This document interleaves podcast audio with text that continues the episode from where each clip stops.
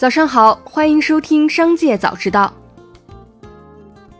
今天是九月二十二号，星期五，一起来关注今日要闻。九月二十一号消息，从本周开始，各大社区平台流传出高通上海公司即将大规模裁员的消息。据称，本次裁员主要集中于无线业务研发部门，补偿标准为普通员工，包括刚入职的员工 N 加四。无固定期限的资深员工 N 加七，且没有三倍封顶限制。虽然这个补偿标准高于行业平均水平，但截至发稿前，高通方面并未对此裁员消息给予官方回复。九月二十一号，外交部发言人毛宁主持例行记者会，法新社记者提问：据悉，德国正在考虑禁用华为制造的某些设备，并从二零二六年开始将其排除在德国的核心五 G 网络之外。外交部对此有何回应？毛宁表示，我们一贯反对任何国家将经贸科技问题政治化。我们认为，各国都应当为各国的企业提供一个公平、非歧视、透明的营商环境。接下来一起关注企业动态。九月二十一号消息，巨人投资有限公司新增一则股权冻结信息，被执行人为史玉柱，冻结股权数额约一点一四亿元人民币。该消息引发市场关注。巨人集团回应记者称，该事项是由于史玉柱帮朋友担保引起，将会妥善处理。东芝公司九月二十一号宣布，由私募股权基金、日本产业合作伙伴 JIP 牵头的一百五十美元邀约收购已获得成功，超过一半的股东参与本次收购，达到将公司私有化的门槛。东芝将从东京证券交易所退市，并结束长达七十四年的上市历史。GIP 目前持有该公司百分之七十八点六五的股份。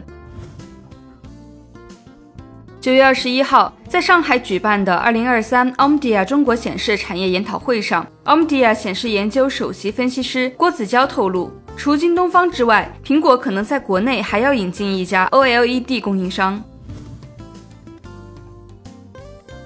据新浪科技消息，在九月二十一号的 Neo in 二零二三未来创新科技日上，未来手机正式发布，售价六千四百九十九元起。谈及手机业务的投入，李斌透露，未来手机业务团队目前六百人左右。他表示，未来手机是为未来车主而生，即使不是车主，也有很多理由购买，是配置非常高的旗舰手机，识别度高，没有预装。对于六千四百九十九元起的定价，他认为这个定价是很合适的。目前的销售情况也超过预期。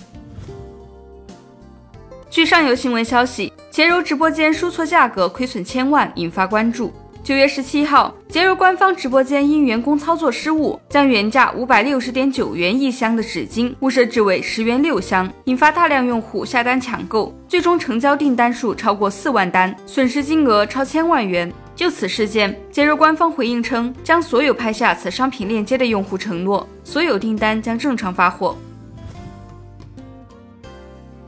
知情人士引述公司内部文件称，亚马逊取消向不使用其配送业务的平台商户额外征收费用的计划。亚马逊可能会面对违背反垄断法律的诉讼，决定以审慎态度处理收费问题。此前，媒体报道称，亚马逊原先计划在十月一号起向不使用其配送服务的平台商户加收百分之二的额外费用。接下来一起关注产业消息。普华永道二十一号发布的《二零二三年全球消费者洞察调研中国报告》显示，今年以来，中国消费市场整体复苏，特别是旅游与文化市场复苏明显。调研显示，百分之六十二的中国消费者预计未来六个月内会增加旅行支出，比例远高于全球平均水平。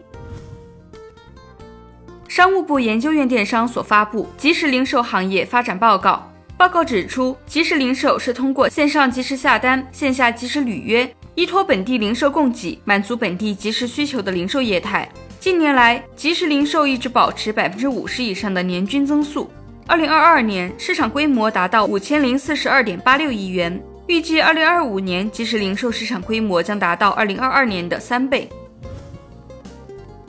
据多位网友透露和记者亲测，九月二十一号上午，乐有家 App 已经重新上线深圳二手楼挂盘价格。在此之前，二零二一年二月八号到九号二十四小时内，深圳二手房市场突变，各大房产交易平台的房源价格无法显示。至此已经有两年多的时间，从报价来看，整体挂盘价依然超出预期。比最近的成交价整体高出百分之二十左右。在权益市场整体低迷的情况下，可转债市场年内表现相对稳定，被不少投资者视为最后的避风港。不过，近期行情风云突变，最后的避风港也受到了阵阵波涛的袭击。多位市场人士表示，近期可转债市场回调的原因比较复杂，股市、债市的低迷均压抑了可转债上涨的空间。同时，各券强赎、闪崩等与低迷的市场情绪相互净化，进一步压低了市场的做多意愿。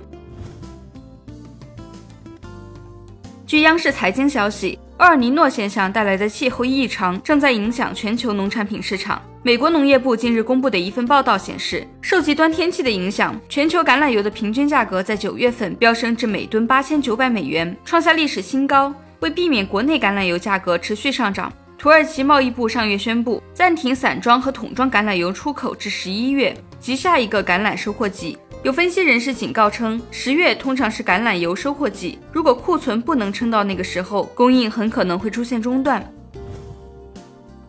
以上就是今天商界早知道的全部内容，感谢您的收听，我们下次再见。